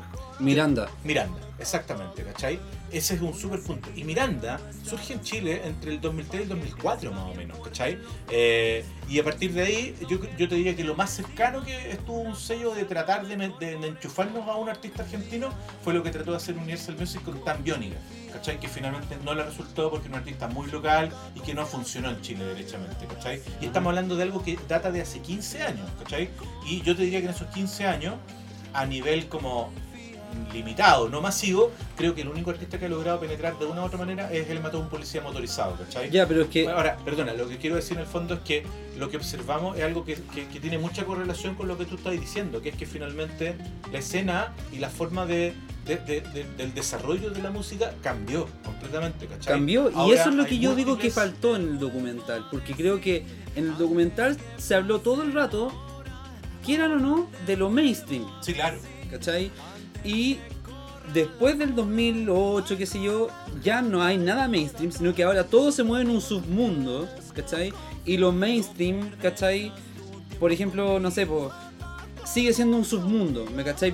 O sea, y lo que, por ejemplo, ¿tú consideras que Jepe hoy día es alguien mainstream? Eh, yo creo que Sony está buscando eso. Pero, Lo es de cierta manera un poco, pero sigue si- viniendo de ese submundo, a eso voy. sigo creo que no. Sigo, Ya. sigo creyendo que no. Yo creo que no, porque nosotros seguimos comparando lo mainstream como lo que era hace De más, 15 años. de más, claro. Pero hoy en día, ¿cachai? GP sí lo es. Eh, pero viene de, de, de- O sea, es lo que yo opino. Interesante punto, ¿Cachai? Pero porque viene. Pero sin dejar de lado de que vienen de un submundo, que somos Sí, no, todos viene, nosotros. viene de una lógica indie. de una lógica indie, claro. Y, y claro, no hay artistas mainstream como a nivel continental, ¿cachai? En los últimos 15 años, ¿cachai? Que podamos nombrar con los dedos, a excepción de un par, O sea, es muy loco, por ejemplo, que cuando. O sea, Y perdón, si, es muy- si a ti o a tu chica o a, no sé, a tus amigos les Mm. preguntan como, oye, ey, ¿qué música mexicana escucháis? Y es súper probable Que no te van a decir Zoé. Bueno, te van a decir Molotov, Julieta Claro. Venegas, no sé, onda eh, Café Tacuba, ¿cachai? Y no te van a mencionar Zoé también. Ni siquiera, Y, eso es siquiera. cuático, porque Zoé es una banda. El, Zoé hoy por hoy es la banda que en México más gente lleva a conciertos. Zoé se manda un Foro Sol, ¿cachai? Y Y se ha mandado Chile- varios y Foro que Sol. en Chile hacen un, coliseo- un medio coliseo con cuerda. Claro, eh, ya, eso es muy raro, ¿cachai? Es Y que en- no es raro porque las o sea, no, radios- perdón, perdón, porque- no, no es raro. Porque las radios chilenas no apañan, ¿cachai? No, al claro, final no es raro, los medios pero- masivos, como no apañan, no convierten en grandes a artistas que deberían ser igual de grandes que en sus países de origen. Exacto, pero no es raro, pero también sigue esa lógica de lo que yo te digo de que la weá se mueve un poco en un submundo y tú te haces grande, como puede ser Zoe, como puede ser Jepe, pero dentro de tu mismo submundo, que es, puede ser tu país, tu escena, tu, tu- tu grupo de gente que te escucha, ¿cachai? Porque ya hace rato que no hay artistas transversalmente masivos a nivel continental. Y, y eso, y eso es un fenómeno mundial, ¿ah? O Eso es mundial y eso tiene que ver también porque porque las, porque cambió, po. cambió, Ca- cambió, cambió todo. O Ya, sea, yo tú siento ves- que Tú ves que hoy día un co-headliner de Coachella es un artista pequeño. claro, yo siento que y ya, po, y ahí voy. Yo siento que ese fenómeno faltó en el documental. Faltó lo que ha pasado después, ¿cachai? De que claro, no tenemos artistas en cuanto a eh, en cuanto a masividad como los que habían en los 90 o principios de los 2000, pero hay artistas, ¿cachai? De cada país, de sus géneros, de sus escenas, que sí son importantes, pues, ¿cachai? Se puede haber desarrollado más. Ahora, esa es a- mi tesis, eso mí, es lo que tenía que para mí dos, dos ausencias gigantescas que son muy dolorosas. Una es Adrián Dárgelos de Babasónico, o, Ah, o sí, cualquiera de lo los. Babasónicos en realidad. Pero Eh, estuvieron. Pero aparecen solo en un compacto ahí entre medio. Y se- según en alguno de los 150 mil millones de tweets de Calamaros que aparecen, Calamaro supuestamente dice que Dárgelos no quiso estar. Ah, perdón, ¿él habló caleta de esto? No, no, eh, Calamaro en su Sí. ah, ha No, no, después del documental como en ha hablado tweets. demasiado porque, Ah, ya. porque además parece que lo ha molestado mucho porque lo ha ¿Por molestado qué? mucho por, por, el- por su forma rara de hablar ¿cachai? ¿Tiene Parkinson? ¿quién ¿Vos dijo cachai? eso? No. o yo lo dije no sé. No, no, no, tú No no, lo sé, dijiste, pero- te estoy preguntando. Eh, bueno es que ¿Tendrá dio pie a todo tipo de especulaciones y de hecho en estos, por estos días Porque salió- se movía todo el rato como con así por estos como- días salió una, un posteo en Facebook del propio Calamaro muy largo, con algu- alguna- en algunas partes medio in- inentendible, como la- ilegible lo que él plantea, pero que en el fondo se le leía molesto, eh, aparentemente lo han, lo han interpelado mucho por eh, su forma de hablar, por la polémica de Santolaya, por eh, un montón de cosas. ¿Pero por ¿cachai? qué? ¿Porque no habla como argentino? No, no, por distintas cosas. Era como, ¿por qué habla y así? Porque, no sé, como que. Un poco como que da la sensación de que la generación más nueva, como que un poco la ha agarrado con Calamaro, eh, que, que como que de repente defiende cosas que hoy en día están medias cuestionadas. Como que Dejémosle, por ejemplo, como la, las corridas de toro, por ejemplo. ¿Cachai? él defiende las corridas de toro Claro, claro. hasta el Sí, día de hoy. Sí, claro. Pero habla de eso en el documental. No, por supuesto que no. No, pero te digo en general, hay como una. Pero le sacaban de eso como para Sien- wearlo. Siento que hay cierta animosidad, ¿cachai? Ah. Ahora, vuelvo, vuelvo al punto. Adrián Dárgelos creo que con el- la capacidad de hilar conceptos. Ah, perdón, volviendo al punto. Eh, Calamaro dijo algo de Argelo. No, ¿Y dijo- qué fue? Dijo que supuestamente no quiso estar. Ah, cierto, cierto, cierto. Que un poco, sí. un poco lo que lo que nosotros especulábamos como lo que podría pasar con Jorge González. Y una persona que eché muchísimo de menos es Natalia Lafourcade, sin duda, ¿cachai? Porque ¿Qué? Natalia Lafourcade está en otro documental de Netflix. Que es el Pero no es un documental, Song una- Exploder. Y, y sabéis que ese capítulo es súper es súper bonito. Es súper bueno. Súper bonito. Pero a mí me tinca que hay una cuestión ahí como de que Netflix debió haber dicho, no, ¿saben qué? No puede, debe haber exclusividad. No me O sea, cabe, no, no me entra otra que es respuesta. muy raro porque Es muy raro. Además que ella Sí. es muy brillante, tiene cuñas muy buenas, entonces como Sí, que es raro que... no tengo la respuesta para que ella no hubiese estado, es, ¿cachai? es probablemente una de las últimas figuras latinoamericanas que convoca como a, a mercados diferentes. Porque, ¿cachai? perdón, si estuvo Lamón, Claro, ¿cachai? claro, exacto, exacto. eh, ella tuvo que haber estado, pero yo creo que es, es por eso. Yo creo que es por Oye, eso, y, una y- y- de. y es curioso ¿eh? porque mm, Laferte, que se, se maneja muy bien en términos de comunicacionales y de PR, eh, yo tenía dudas respecto de cómo ella iba a ser capaz de articular ciertos comentarios respecto de sus pares, ¿cachai? Y siento que sale súper bien parada. Sus pares. Sus pares músicos, ¿cachai? Ah, Y, y no me pasó lo mismo con los otros chilenos. O sea, excepto Beto Cuevas, que es un puñero profesional, Claro. que es muy brillante para las entrevistas y todo, pero por ejemplo creo que... pero ¿qué, qué otros chilenos? Sí, Ah, bueno, está bueno, Jorge González, Álvaro Enrique, bueno. Beto Cuey y Mon Laferte. Bueno, eh, creo que, que Álvaro Enrique no está en su mejor tarde, sin duda. O sea, como que creo que las cuñas de él eran súper irrelevantes. No, no me gustó nada lo que dijo Álvaro Enrique. Pero yo, puta, ¿Cachai? aquí se- me, la- me las voy a tirar, cabros, pero a mí, yo, no- o sea, siempre he encontrado de que. ¿Que él- mala entrevista? Sí, pésima. O sea, que eh, yo no hay ni Puede una ser, ¿ah? entrevista que yo haya visto de Álvaro Enrique donde él se, que él Como que esté cómodo. esté cómodo, como que me tinca que a él le carga dar entrevistas nomás, ¿cachai? Eh, es una buena. es una Y buena que, y que es un buen pesado, sí, ¿para qué andar con weas? Pero, pero tú puedes ser un buen pesado y puedes ser un súper buen entrevistado, Sí, no, es no verdad. excluyente, ¿cachai? Claro. En este caso siento que sus cuñas fueron básicas, no, no, no, no- bueno, también como que hay un par de cuñas muy re- relevantes de Narea, ¿cachai? Y lamentablemente los Jaivas Ah, le dieron muy poquito espacio también, ¿cachai? Ah, Eh, sí, también. Entonces como que creo que la como que lo que quiero decir es que como que la escasa presencia nacional, más encima no me pareció todo lo feliz que podría haber sido, ¿cachai? Mm, sí, y Lamón, pero, y, pero la estoy, estoy comprando eso con Lamón, de que Lamón, Que me pareció que ella sale súper bien salida, sale súper bien del... ah, en del- comparación a sus pares Sí, claro, chilenos. sí, claro. Ah, ya, ya, ya. Sí, claro. Así- Sí, totalmente. Pero es que, es que, bueno, y Beto Cueva, es que, No, es que Beto Cuevas es otro nivel. es que claro, es que, puta, yo creo que, Beto Cuevas debería Hay- sacar un disco de, de, de entrevista en vez de, de canciones. sí, es que, no, es que esto es para otro, es, es Pa' otro día. Para otro día, sí, pero es que artistas como Lamón y el, el Beto Cuevas tienen, tienen, tienen una weá. No, Sí. sé, no, no sé qué, pero tienen algo bueno, es como... que inevitable. Creo que también tiene que ver con el mercado en el que se desarrollaron artísticamente, que es México. ¿Cachai? Mira, es un buen punto. Pero creo que, que por ahí va, ¿cachai? Es que- Eh, es que- lo- y lo que hablábamos, ¿cachai? De que México es un país donde tú eh, eh, tenés que... La pega no es solo tocar, ¿cachai? Es dar entrevistas, medios, hay industria. fíjate- Y, y su impronta que- es de músicos con industria, ¿cachai? Fíjate que al revés de Beto, no es que a Mon le encante dar entrevistas, eso No. te lo puedo decir de primera fuente, pero pero cuando le toca es tremendamente profesional y siempre hace sentir al que está al frente de manera especial, ¿cachai? Claro. Y siempre le entrega algo, siempre hay algún valor agregado en lo que ella dice. Es que, es que creo, yo creo que eso tiene que ver con que, bueno, Imón puede decir, no, no me gusta mucho hacer entrevistas, pero pegas, pega. Pegas, pegas, ¿Cachai? Y cuando pegas, pega, puta, son profesionales en el escenario, fuera del escenario, eh, en, en sus salas de ensayo, en su, Todo. en su vía, en su vía mediática, en todo. Y eso se nota. Antes de, antes de empezar a tirar líneas finales, eh, igual me quería detener un rato, en, o sea, un poquito en, eh, el, mi, capítulo favorito, o mi parte favorita de Rompan Todo, que en verdad fue como el capítulo 5, que es como los 90 básicamente, ¿cachai? Como que el capítulo Se me hizo 5 corto. muestra como una... Claro, claro, porque obviamente como abarca los 90 y es como el principio... De hecho, eh, eh, creo que parte con el We Are Su American Rockers, ¿cachai? Parte con los comienzos de MTV Latino y todo eso, entonces muestra un- una especie como de Big Bang, como una explosión gigantesca que, que ocurre prácticamente en toda Latinoamérica y que obviamente que uno lo asocia con sus recuerdos y en mi caso particular, claro, yo siempre digo, cuando me- a veces me pregunta gente que no, que no vivió a Concho en los 90, quizá a ti te pasa un poco, ¿cachai? ¿Tú en el 90 cuántos años tenías? Eh, en el 90. En el 90. Dos. Dos, ¿cachai? Y teníais, por lo tanto, en el 2000 teníais 12, ¿cachai? Entonces lo que digo, para mí siempre, eh, o sea, lo que hay que aclarar es que existen dos años 90.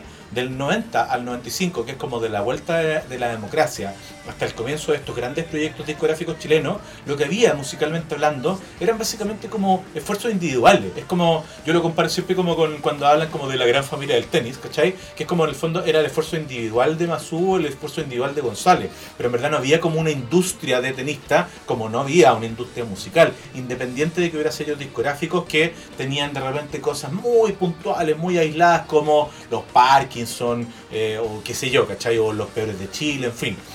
Pero eh, desde el 95 en adelante, a partir del proyecto rock chileno en adelante, y sobre todo gracias a la influencia gigantesca de MTV Latino, lo que ocurre entre el 95 y el 2000 es probablemente, probablemente el periodo histórico en el cual los latinoamericanos recibimos más eh, estímulos, incentivos y nombres de otros artistas de otros países de Latinoamérica, ¿cachai? Entonces por eso inevitablemente es que uno permanentemente está, eh, o por lo menos en mi caso, que yo tenía, no sé, en el 96 yo tenía 18 años, ¿cachai? Estaba full así, metido, escuchando música y todo, y como que además muchos latinos, como eran prioridad para su sello discográfico, venían en visita promocional a Chile, ¿cachai? Y muchas veces hacían shows pequeños, gratuitos, o teloneaban a algún artista, y así fue como en el fondo empezamos a recibir permanentemente a Terciopelado, a Tacuba, a Molotov, Julieta Venegas, Control Machete, en fin, ¿cachai? Oh, Eh, Control Machete. Ile Kuriaki, etcétera. Grandes ausentes también. No, están en el documental. Pero mencionado.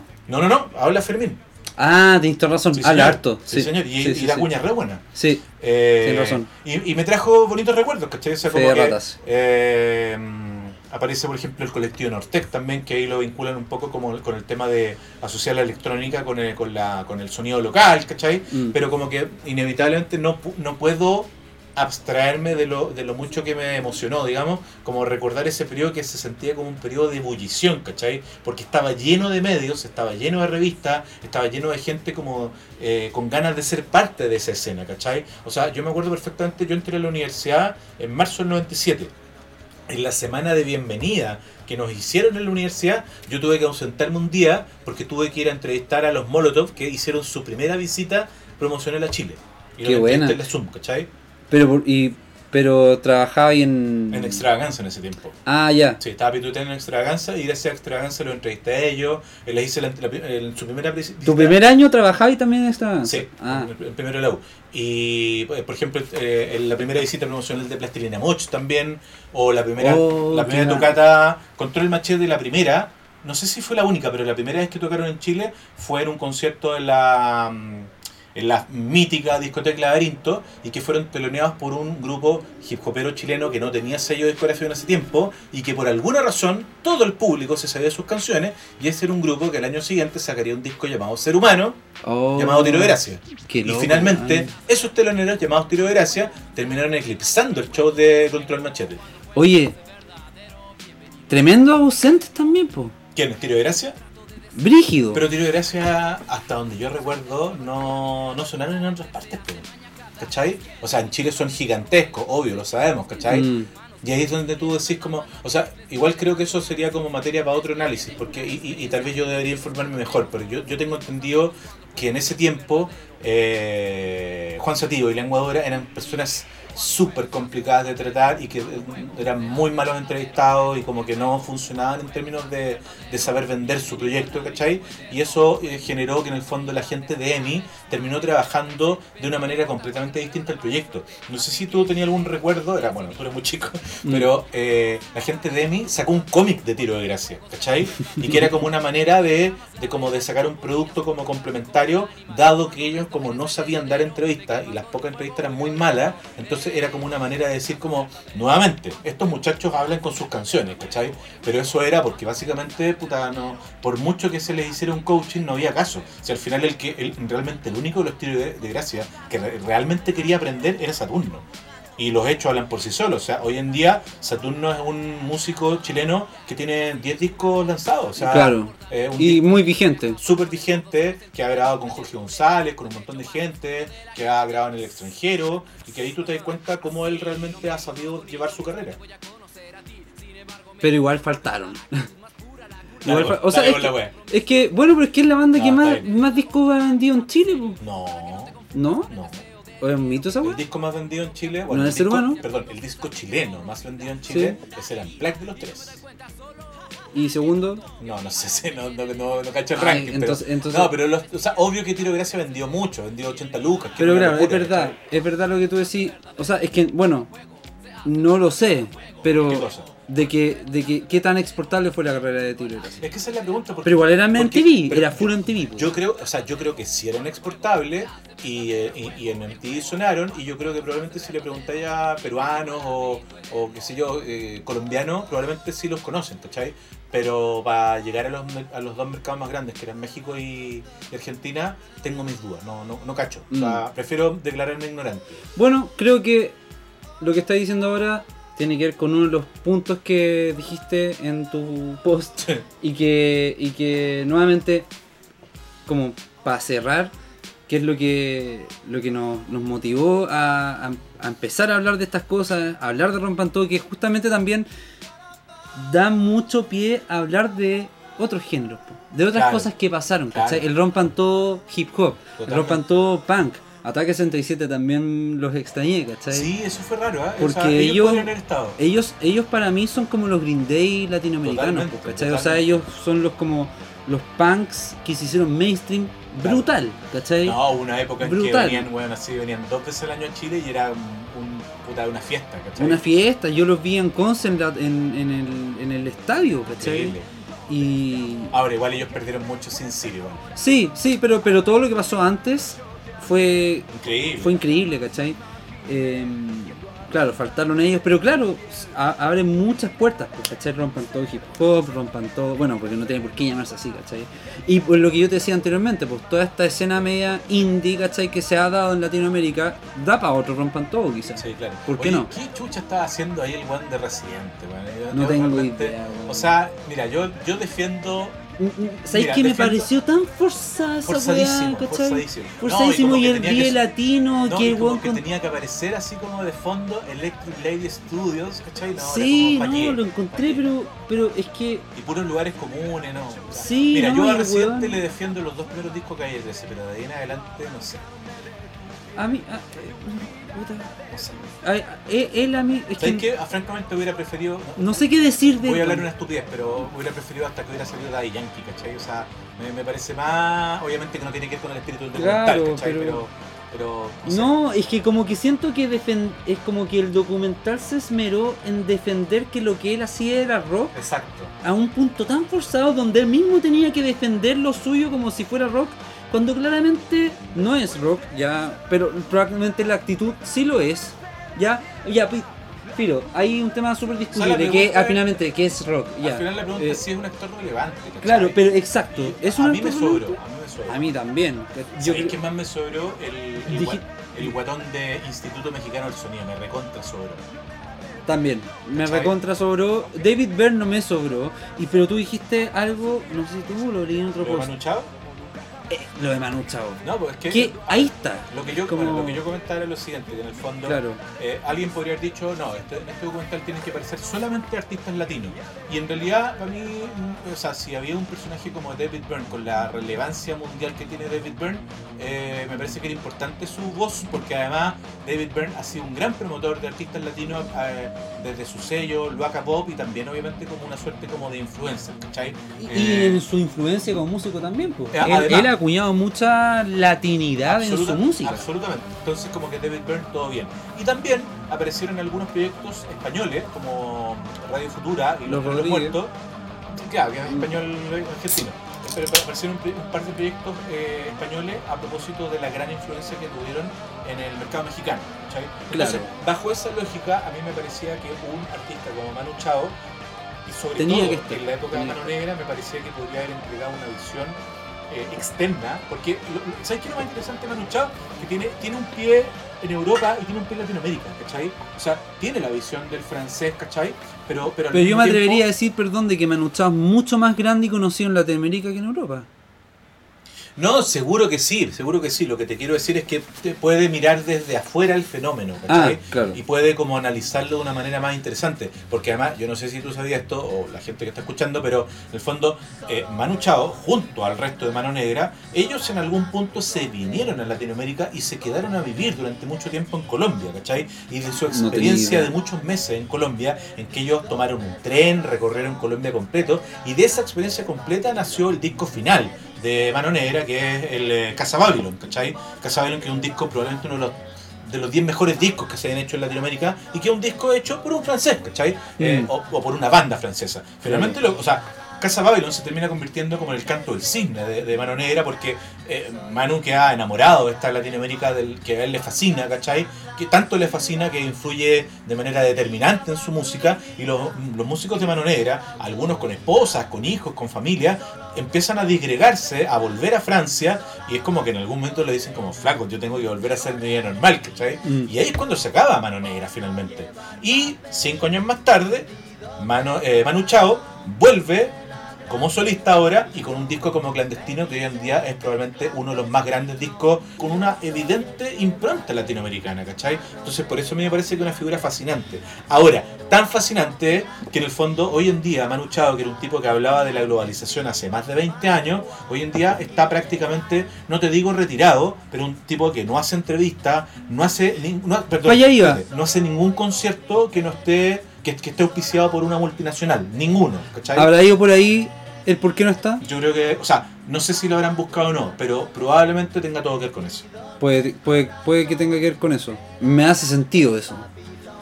Es un Em, tipo que está muy atento, que por ejemplo su Facebook lo actualiza, y por ejemplo le, le, le mandó mensajes de condolencia a Maradona cuando murió por, por el vínculo que había musical y todo, pero que mm, está súper como, como lejos de las pistas, ¿cachai? Y que no tiene la voluntad de volver a lanzar nueva música. Pero bueno, lo que tú decís, po, eh, esto abre puertas, abre nuevos canales, abren temas de conversación. Yo creo que vamos a tener que hablar en otro capítulo de Rompan Todo, pero quizás no Rompan Todo, sino que ya como tocamos Rompan Todo, hemos opinado de Rompan Todo, pero como qué cosas se pueden desprender de lo que vimos en Rompan Todo, pues, ¿cachai? Ujú. Ahí hay todo un mundo y, y- y tangentes para allá y para acá de, de distintos temas que podríamos hablar de lo que plantea el documental. Estamos despidiendo. ¿Ya? ¿Cuánto llevamos? No, no sé. No, est- estamos bien con la hora igual. ¿Sí? Sí, estamos Ah, súper Podemos bien. seguir Podemos seguir, podemos seguir No, a lo que voy, un, lo, un no, lo rato. que quería decir es como que si tú me, me planteas como preguntas que el documental genera, o sea, algo muy divertido que uno ha conversado como con los amigos, o sea, no sé si la palabra es divertido, pero eh, algo que se ha conversado mucho con los amigos, como la sensación de que en verdad como que el rock mexicano antes de Café Tacuba vale hongo, ¿no? ¿Sabéis qué? Yo estoy más en desacuerdo que la ver, weá. ya, darla. Es que, es que, es que, es que, en, por ejemplo, siento que Caifanes, ¿cachai? Ya, pero eso, eso es contemporáneo a Tacuba, ¿no es? Es antes, ¿Antes? sí, po, es antes. ¿Cachai? Si Café Tacuba es como. Café Tacuba es, Es como la- 91, Es, co- 92. es como los tres y Caifanes sí, po. es como. No sé, pues, los prisioneros. Ah, pero es que, si, es que si me tiráis Caifanes te la compro entonces, porque todo mi respeto para Caifanes, bueno. Y Caifanes mm, se, ni se pincelaron en el documental. Fue como muy. Y ahí. Y ahí. entra un poco esa, esa, esa- ese troleo a Santolaya de que decían, no, es que Santolaya solamente puso a los artistas con los que él ha trabajado. Y no poner a Caifanes es como un poco, a mí me hacía como, hmm, puede que tenga un poco de, de verdad ese troleo, porque Pero, pero, él- Caifanes es muy importante. ¿él ¿Trabajó no trabajó con Caifanes? No, po, Ah. ¿cachai? Eh, y Caifanes es gigante, weón. No, en, México, que- en México, no pero, es sino que, gigante, o sea, ¿cachai? es- yo todos mis amigos mexicanos, yo siempre, y yo siempre le hacía esta pregunta a mis amigos mexicanos de las bandas como, ya, pero ¿cuál es la banda más grande de México? Pues Caifanes, güey. ¿Cachai? Como del pop. Hay que acordarse que cuando los caifanes volvieron hace como 3 o 4 años y se reunieron, fueron co-headliners de Coachella. O sea, eh, ese es el nivel, ¿cachai? Caifanes es brutal en México, ¿cachai? Es muy de... en- Caifanes son como los soda mexicanos. O sea, no sé si. No sé si A nivel, tanto, a pero- nivel mexicano, me Sí, refiero, o sea, ¿cachai? yo encuentro que artísticamente es más interesante que la cresta porque es como una mezcla muy curiosa entre cierta música tradicional mexicana y la oscuridad de, eh, qué sé yo, de, de, de Church o de The Cure, ¿cachai? Es como Sí, un- po. una mixtura que uno eh, ha visto muy poco, son un, tiene un sonido súper singular. Y ni estuvieron, ¿cachai? Y ni estuvieron en el documental, entonces... Eh, chucha, pero ¿para dónde iba con eso? ¿Por qué mencioné Caifanes? Por lo, no, que lo, lo estábamos hablando del valor del rock mexicano. Ah, claro, bueno, es que... Ah, no, porque tú dijiste que antes de Café Tacuba como que el rock mexicano poco más O sea, que era inexistente. es que ¿sabes lo que me pasó? y yo te dije, ni cagando, o sea, Caifanes es No, no, no, pero no, no inexistente, inexistente pero sí como, como, como poco relevante, ¿cachai? Pero lo que me pasó Mira, fue- perdón, aquí justo estoy puse en Google Caifanes y Gustavo Santolaya. Llueven críticas a Gustavo Santolaya por su versión de la historia del rock. Eh, Santolaya y los demás creadores de Rompan Todo eran los entretelones. ¿Por qué no entrevistaron a Caifanes en Rompan Todo? Hay un montón de como, y, y- y yendo un poco a ese tema de que, claro, eh, No, en México pasaron muchas cosas Es que antes de lo que te iba a Tacuba. es que yo creo, creo que había muchas cosas del documental que yo creo que las sabía o las recordaba, sobre todo por el vínculo que tenemos los chilenos que conocemos mucho de la música argentina. Pero yo, caché que me declaraba, o sea, como que al ver el documental me di cuenta de las muchas cosas que ignoraba de México. Y una de ellas es como el nivel brutal de censura que había de, de parte de, la, Ah, de los brutal, medios y sí. todo, ¿cachai? Eso yo no cachaba. Yo tampoco. Y como que Como no cachaba lo de las Malvinas en Argentina, que ¿Cachai? la radio argentina, que claro. Eso me parecía muy llamativo porque como que siempre... Es que ahí se cacha que hay un trabajo de, de como de historia muy grande detrás No, del pues, pero- de investigación. A lo que voy es como, De Irak. que... ¿Cachai que como que el, el rock, el rock mexicano pre-Café Tacuba como que me parecía un poco como cliché, como un poco inocente, ¿cachai? Como, como repetir Eh, según patrones- el documental. como No, en mi opinión, Ah. como repeti- repitiendo patrones gringos, como que me parecía medio tontorrón. Pero como ¿cachai? quién, qué banda. Puta, no sé, botellita de Jerez y esas cosas. O sea, sin ir más lejos, Ah. como que los mexicanos rayan mal con el tri y a mí como que Alex No, Lora me parece sí. un mal chiste, ¿cachai? Sí, a mí, a mí también. me carga, ¿cachai? Me carga, weón. Ahora, lo curioso del tema y es que, gigante. Gigante, Es gigante. Alex Lora en México es como el. Ahora, es un héroe popular. lo divertido del asunto es como que ahí tú te das cuenta, porque como que uno dice como, a ver, pero entonces, ¿qué es lo que, eh, por, o sea, por qué yo tengo en mi cabeza la idea de que yo siempre he estado escuchando música mexicana? Y, y acá hay un señor contándome que en verdad como que lo, cierta, ciertos artistas mexicanos estaban súper censurados. Y obvio que tú mismo tenías la respuesta, que es que en el fondo Chile siempre tenía una fluidez absoluta con los artistas mexicanos, pero lo que nos llegaba en esos años era puro Televisa, ¿cachai? Era puro pop, Claro. ¿cachai? Era, o sea, ni siquiera pop, sino como artistas de tele, ¿cachai?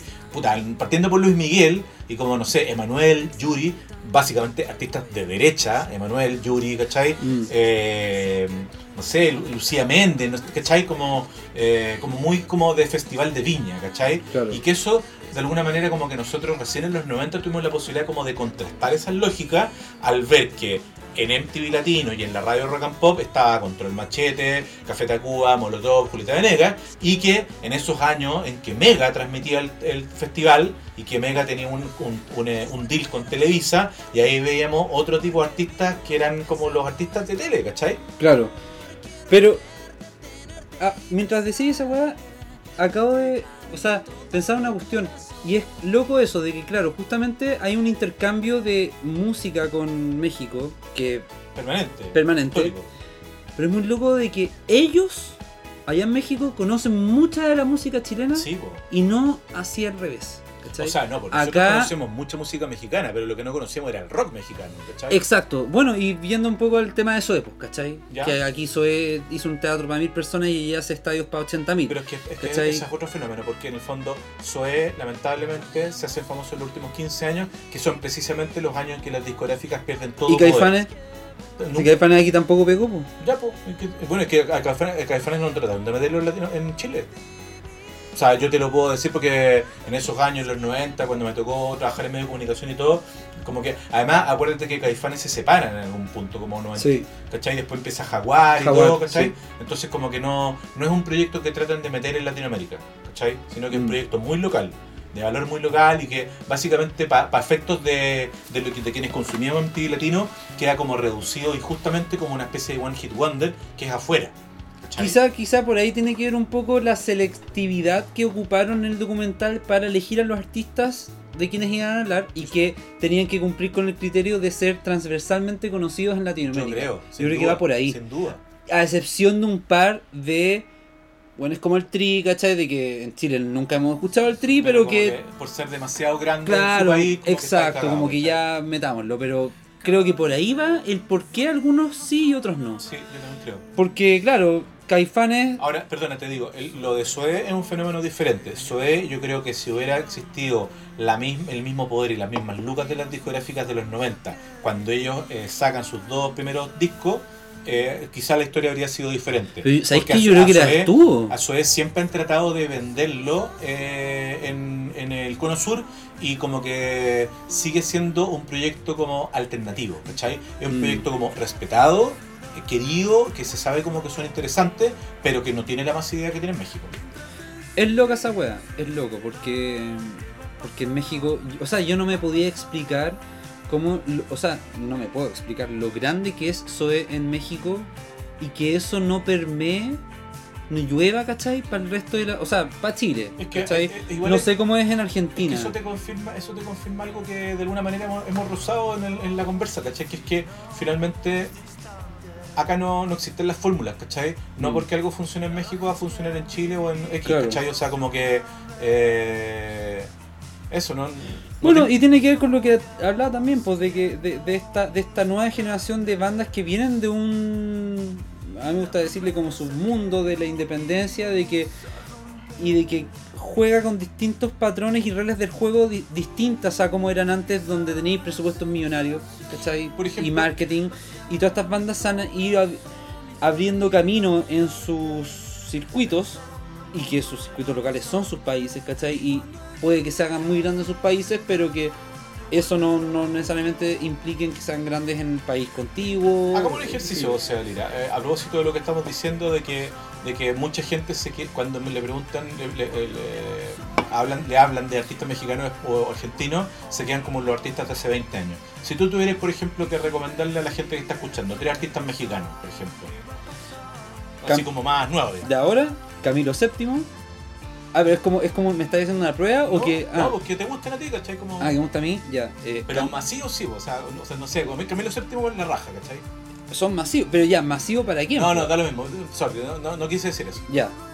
Camilo VII eh, es una banda en, mexicana que en los últimos cinco, no, que cinco años, cuatro años, eh, es uno de los ascensos más meteóricos que yo he visto, que he podido atestiguar en mi vida como músico. O sea, No podía, yo no puedo creer la wea. O sea, el ejercicio para que te lo metáis es como si Camilo VII hubiera, eh, hubieran salido en el 98, serían gigantescos ahora. Sí, Eso. brutales. O sea, yo encuentro que son gigantes.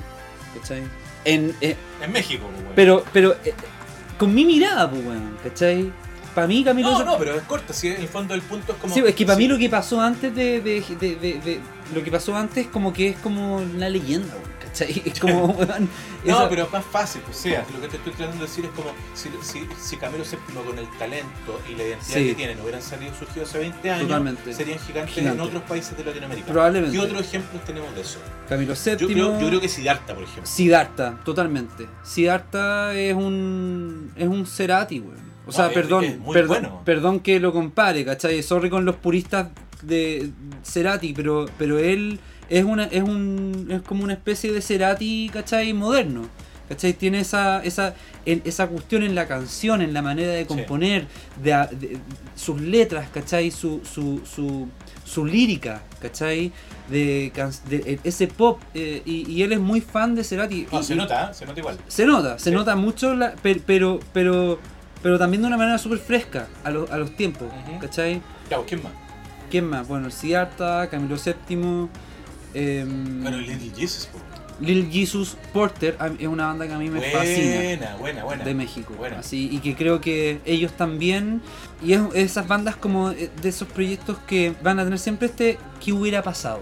Claro, claro. Porque ellos cuando estaban con Juan Son, que era el vocalista anterior, eh, que se separan, Porter se separa en 2006, una wea así, 2006, no me acuerdo, pero, pero se separan y todos tenían puestas las pichas en ellos. Iban medios contemporáneos con Zoé, un poquito, iban como detrásito de Son Zoé. Guadalajara, ¿no? Ellos son ellos son de Guadalajara, Claro. sí. Todas estas, to- todas estas bandas son de Guadalajara. Sí, como, es como esa escena así como. Guadalajara, para que para los que no saben, es como una especie de Conce. Sí, como es como ese la- mito, La media escena. claro, que la media escena de que saca buenos artistas, pero que no. Bueno, es que en Conce yo no sé si hoy en día hay una gran escena, pero sí es una cuna de artistas. Sin duda. ¿Cachai? Lo sigue siendo. Guadalajara un poco eso. No es como una gran escena la que hay en Guadalajara, pero una gran cuna de Y artistas. con una, con ¿cachai? una identidad muy marcada. Una identidad, claro. Y bueno, Porter también. Y Porter iban, e- eran de estas bandas como bien prometedoras, ¿cachai? De los músicos independientes, detrásito de eso es. Y cuando se separan de su antiguo vocalista Juan Son, Porter deja de tocar y ahí como que... No sé, Porter en el 2008 fueron headliners del Vive Latino. O sea, perdona que te saque el tema, pero sabéis que lo que estáis contando como que me, me hizo como volver un poco para atrás y pensar como en cuáles fueron los últimos proyectos mexicanos que alcanzaron como a llegar así vía, no sé, por TV Latino o que trataron de enchufarnos a nosotros los chilenos. Por ejemplo, eh, me acuerdo, ¿te acuerdas de División Minúscula, por ejemplo? Sí, me- o sea, de nombre. po. De nombre, claro. Sí. Pero eran medio, sí, como, como, no sé si vemos la palabra, pero como... No, no, no, eso es Allison. Ah, bueno, yo tengo una, o sea, no una O anécdota, división pero... minúscula. Es que para mí división minúscula es como... No, no, son, son dos proyectos Sí. completamente diferentes. Pero Allison, yo creo que debe haber sido. Es que era un trío mexicano muy Oye, menor, en verdad. y ¿cachai? Panda, Weón, Panda, no, bueno, Panda fue muy, muy, muy famoso en Chile. O sea, de Muy hecho- grande, No, pues. eso, eso- o sea, de hecho, José Madero, que es su, su vocalista, o sea, hasta hace poco seguía haciendo conciertos solistas en Chile, se, seguía viniendo a robar y igual la rompía. O sea, se pegó su- sus cariolas, sí. Sí, Panda la, igual la. otro gran ausente, po. ahí tenemos. No, pero no, no va para el documental ni cagando, pero. ¿La dura? No, yo creo, no sé. ¿Panda? Pero es que ya era dos milero, ¿cachai? Como que el documental no agarraba ya, ¿cachai? Ya, pues, vuelta al mismo tema que te Ah. decía. Faltó lo- el, e- ese, ese post 2000, ¿cachai? Como Ya, que ahí terminó. espérate, hagamos Sí. el ejercicio, el mismo ejercicio de México, pero con Argentina. Ya, yo te había dicho México, Porter, Siddhartha y te había dicho. Eh, Little Jesus también. No, pero te dije otra. Ah, eh. eh Camilo Séptimo. Eso. Ya, esas bandas. Y Argentina, eh, banda Los Chinos. Ah, Hoy. mira, mira. Hoy, ahora, en este minuto, 2020, right now, is happening, ¿cachai? Está pasando, banda Los Chinos. Ahora, igual, ¿cachai? Que pasó una. Pasó y, perdón, una ah, oh, ¿qué? y, y- ah, ¿Qué? acabo No, no, un decir- flashback con algo que hablamos hace un rato. Es que eh, pasó una hueá loca con Argentina porque lo que no nos está llegando en realidad es música, es como rock o banda, ¿cachai? Mm. Pero en realidad sí estamos recibiendo a, por ejemplo, fenómenos urbanos, ¿cachai? Nicky O sea, Nicole, Eh, Woz, por ejemplo, Claro. esta chica Gazú, ¿cachai? Eh, hay otro argentino. la Nicky Nicole, po. Y no, y hay otro argentino gigante que se me olvida el nombre ahora, pero de, de los típicos traperos. Sí, ¿Cachai? pero, pero ya, es que ha- hay, ya, hagamos una distinción. Estamos ahora hablando de lo que para mí es rock latino. Sí, claro, como siguiendo la lógica del documental. Siguiendo la lógica un poco del documental, de que es esta cuestión media media como contestataria de que parte no siendo mainstream se termina convirtiendo en mainstream, bla bla bla. Sí. Eh, eh, claro, porque el documental no te habla de Shakira. O- o- Bueno, ese es o- un punto aparte, ah, pero perdón, eh, antes de, meternos ahí, eh, quiero decir algo al respecto. Respecto de banda argentina, yo te podría mencionar a Valle de Muñecas, te podría mencionar eh, a Curazao Potemkin, Y también hay una banda que sigue una lógica muy parecida como a, a lo que fueron como los momentos más funky de los Kuriaki, eh, que tiene una cosa así medio cromio, que se llaman De la Rivera también, están muy bien. No cacho ni una de esas. De la Rivera han venido a tocar a. ¿Cómo se llama? El- al clan. Han venido a tocar al clan. Ah, Sí. pero eh, estas bandas son de qué? Argentina, todas pero, pero ¿de ahora? De ahora. Ah, ya, ya, ya. Y en el fondo eso también te dice que bandas que probablemente hace 20 años podrían haber sido gigantes, hoy tienen que dar la pelea, ¿cachai? Porque son Claro. bandas independientes, ¿cachai? O sea, bueno, y, y siguiendo esa lógica, y la pregunta es, eh, claro, yo te dije puras, en, en verdad yo las bandas mexicanas que te dije y las bandas que te voy a decir ahora argentinas son un poco eh, medias parecidas al estilo de música que yo escucho, ¿Ya? ¿cachai? Como por ejemplo. Eh, no, pues la- las que te mencioné Ah, de México, ya. No te estoy mencionando, ponte tú, Jimena Sariñana. ¿Me pero, cachai? Pero es que Jiménez Sariñana no es de ahora, pues Jiménez Sariñana tiene 15 años, ¿cachai? ya, pero, Jimena pero Porter cuando- también. Si Arta Bueno, pero- igual, ¿cachai? pero- si Arta pero su- tocó con Zoé, por lo demás, no sé si ahí. Sí, sí, el batero. sí, sí. Eh, pero claro, no te estoy. O sea, perdón, no te estoy mencionando tantos proyectos solistas. O sea, Te estoy- que- me estoy yendo más como en esa weá del indie rock. Está bien, ¿cachai? pero la idea es tratar de mencionar artistas que sean relevantes en los últimos 2 a 3 años en, Mm. en su, en su propio país. ¿cachai? Claro, bueno, es que por eso, y me estoy defendiendo un poco, en el sentido de que no estoy mencionando quizá otros que podrían quizás ser más grandes que Camilo VII, Siddhartha, Claro, Porter, claro, claro. pero porque te estoy diciendo bandas con las que yo de cierta manera me siento un poco identificado y que son bandas que finalmente son lo que para mí refleja el rock pop latino. No, lo que te iba a decir es que hay una cosa re interesante que, que, bueno, eh, lleva mucho tiempo, pasando por lo menos 10 años, y que es que finalmente al ya no haber medios masivos que sean un poco como lo... Porque cuando tú me... eh, O sea, al no haber un MTV latino que un poco como que te dicta cierto gusto de lo que como de lo que tenéis que escuchar o qué sé yo, ¿cachai? Eh, al, reinar internet, internet produce un- una situación caótica en la cual te de- le deja al receptor ¿cachai? La responsabilidad de ser él quien decide lo que quiere escuchar. Eh, y eso, que de alguna manera es como súper democrático, también hace que como que uno como que se vea un poco como eh, confundido. Mm. Y finalmente lo que ha terminado pasando es que esa posta ha sido tomada por las listas de Spotify, lo cual le ha vuelto a dar el poder a las multinacionales. Entonces finalmente lo que Eso, es- eso es otro capítulo, weón. es otro capítulo. La cagó, duda. pero es así, pero es tal cual. eh, lo que uno observa es que finalmente para aquellos que no quieren como, como darse la paja de, de buscar ellos mismos música, ¿cachai? Como que se quedan como con los playlists de Spotify. O, por ejemplo, hay una manera interesante de como de cachar más o menos como cierta actualización de lo que está pasando en los países que tiene que ver como con los carteles de los festivales, ¿cachai? Y con O las sea, listas también. cuando uno, no, que la lista es todo el rato, Claro. pero por ejemplo, eh, a mí siempre me resulta muy interesante observar el cartel de Día Latino, ¿cachai? Porque Mm. ahí es donde yo puedo ver como, a ver, qué es lo que la está rompiendo en México y como, qué es lo que salpica para diferentes países, ¿cachai? que es lo que yo como amante de la música latinoamericana podría escuchar, escuchar, y que no ¿cachai? conozco, claro. Y ahí uno observa, por ejemplo, que han crecido muchísimo proyectos como eh, que a lo mejor no tienen comillas, no tienen tanto que ver como con la lógica del rock, pero que sí han crecido mucho en público y que han, han logrado construir públicos en distintos países, como Bombasterio, Monsieur Periné, Perota Chingó y en menor medida incluso Sistema. Solar. Eh, tres colombianos. ¿Es colombiano? Sí. ¿Cachai? sí, bueno, es que en Colombia...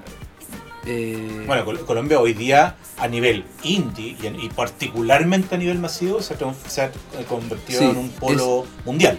mundial, claro. O sea, eh, Y no, perdona, y no solo de, no solo de eh, intérpretes, sino que de compositores. Sí. Muy fuerte. O sea, hay muchos compositores colombianos vendiendo sus beats, vendiendo sus temas urbanos a múltiples artistas. sí. Sí, y, y bueno, Colombia, Colombia es como, es como yo siento que... eh, yo, sé, yo siempre he sido medio como desentendido un poco de la, de la escena colombiana. No sé si es porque era muy chiquitita o, Yo creo que sí, ¿ah? O, o casi inexistente o porque a mí no me llegó, Es que ¿cachai? es que tenía que y que ahora se está empezando a notar, pero yo siento hoy en día que la industria colombiana es mucho más grande que la chilena. De todas En términos maneras. de industria. de todas maneras. Y no Es que- estoy hablando de números, Es que- de, que de- que- cantidad de gente y que todo, es pero como una cosa como Colombia- timing, ¿cachai? Como que lo que Claro. está sonando a nivel global, como que si uno piensa que, no sé, que voy a decir una idiotez, ¿cachai? Pero como que si el mundo es un- una fiesta, Colombia está poniendo la música, ¿cachai? Claro, ah, no, pero es que perdón, yo estaba hablando, estaba hablando como desde sin contar los urbanos. Ah, ¿Cachai? Ya, ya, ya, eso, ya, eso- Eh, eh, siguiendo la lógica del rock latino. Ya. Siento que ya, Colombia, ahí, ahí no estoy tan seguro. Colombia está... O sea, tenéis Bombasterio, Monsieur Periné y Sistema Solar y, y- y como que se me acaba la lista de los que pienso como a, a nivel como de Hay un par más, pero no me acuerdo ahora. Es obvio que debe haber 10 Claro. más, ¿cachai? y Chile, ¿Y Chile ¿a quién puede exportar? contemporáneos a esos tres que acabamos Bueno, de decir. independiente de los gustos personales. No, evidentemente de que puede exportar, puede exportar muchos, pero de que han logrado ese... ¿Qué ha logrado qué cosa? Ese nivel de exportación que ha logrado, por ejemplo, Bomba Estéreo, Monsieur Periné. No sé si a ese nivel, pero creo que lo que está haciendo Cami, más allá de que uno le guste o no le guste lo que hace, o sea, una nominación al Grammy Sí, gringo no es, no pequeño, digamos, ¿cachai? Eh, ella de partida, creo que Denise Rosenthal eventualmente si logra Mm. pegarse un salto importante, tal vez grabar con un gran productor, no sé, como que ya como que en Chile me, pare- me da impresión Sí. que tocó, to- topó techo, ¿cachai? Es verdad. Y, y creo que lo que consiguió Francisca Valenzuela con todo el proceso de la fortaleza la puede dejar en un, un muy buen pie para un próximo disco también. Es verdad. Bueno, Y bueno, perdona, y, y Jepe, evidentemente, que el salto, o sea, como que Jepe estaba súper como claro el dibujo. Jepe había topado, topado techo en Chile, asumió el costo de firmar con una discográfica, esa discográfica le consiguió cosas como grabar colaboraciones con Vicentico y Natalia Lafourcade, y el camino de Jepe está clarísimo a- hacia México, ¿cachai? sí, pero se ha demorado mucho, a mi gusto. Eh, o sea, sí, Hace pero también ha tenido mala cueva, ¿cachai? Porque, te- y siento que él no está ni ahí con eso. ¿con qué? ¿Con México? O sea, como que... No, estáis locos, o sea, como que para allá va, digamos. ¿cachai? Pero- Todos sus pasos apuntan hacia eso. Pero es que ya lleva mucho tiempo. po, No, pues, pero es que no, es que él firmó con Sony hace poco, pues firmó hace dos años, ¿cachai? Y entre medio, o sea, y dentro de esos ¿Tú dos crees que años, Jepe como que se quiere quiere irse a ir a México, dejaría todo acá y como ya yo, vámonos yo a creo que eventualmente podría pasar. ¿Tendrá esa aspiración artística? Es que yo creo que él ya a nivel de Chile, creo que, no sé si, siempre suena, suena Barça decirlo hizo todo, pero como que en verdad creo que en Chile Yo también creo ya, que hizo ya todo. cumplió un ciclo, ¿cachai? Claro, pero él querrá como seguir como... O dirá, no, ya está. Yo, yo creo, weón". yo creo que el puta igual... Igual eso, eso es respetable, decir, no, sabes que ya estoy bacán, ¿Qué una- voy a andar dejando mi casa, mi... No, pero mi- es que hay una lógica artista que tiene que ver también como con el desafío, ¿cachai? Como Claro. con, con, con plantearte nuevos desafíos. Y todo lo que él ha hecho en el, en el- con el proyecto de su disco Ulises apunta Mm. a, a nuevos mercados, ¿cachai? Ese es otro capítulo, a- hablar de Chile. Nos comenzamos a despedir, eh. Nos comenzamos a despedir, bueno, este fue el primer capítulo, pero al parecer en una hora y media ya salieron como 10 capítulos más que podríamos hacer con tanta conversación porque es interminable esta weá. No, y, la, y la- la parte buena es que si se animaron, si les gustó, en los próximos capítulos no nos van a escuchar a nosotros solamente dándonos la lata, porque la idea es que a partir del capítulo 2 en adelante hayan invitados, dependiendo obviamente del, la- del tema, de la temática que conversemos. Claro. Así que esperamos tener muy pronto a músicos, periodistas, gente de industria, en fin, que también esté tan dispuesta como nosotros a conversar de esta pasión que es la música y ojalá que ustedes se hayan entretenido tanto como nosotros y estas cervezas que son el mudo testigo de la conversación. Muchas gracias por escucharnos, esperamos que nos sigan escuchando, compartan este podcast y nos vemos la próxima. Chau.